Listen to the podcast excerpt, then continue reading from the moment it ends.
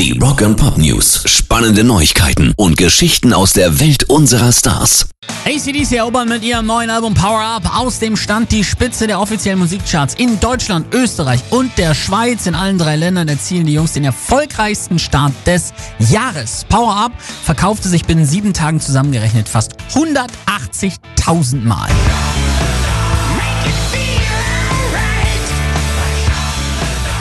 Deutschland feiern die Jungs die sechste Nummer 1 Platte der Karriere. Mit Power Up gelingt ihnen zudem die erfolgreichste Startwoche eines internationalen Acts seit Metallica vor vier Jahren.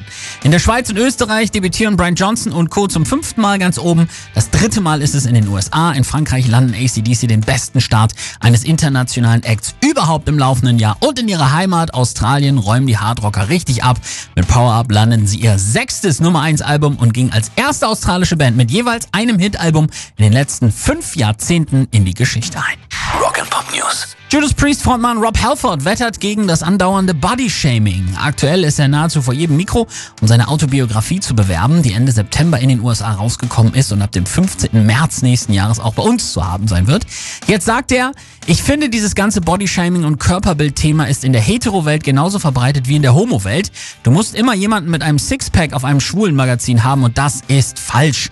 Und du musst immer irgendeine wunderschöne, schlanke, umwerfende Frau auf einem Heteromagazin haben. Es ist einfach verrückt, dass wir immer noch an dieser Stelle stehen. Wir müssen das hinter uns lassen, denn es ist nur Fassade.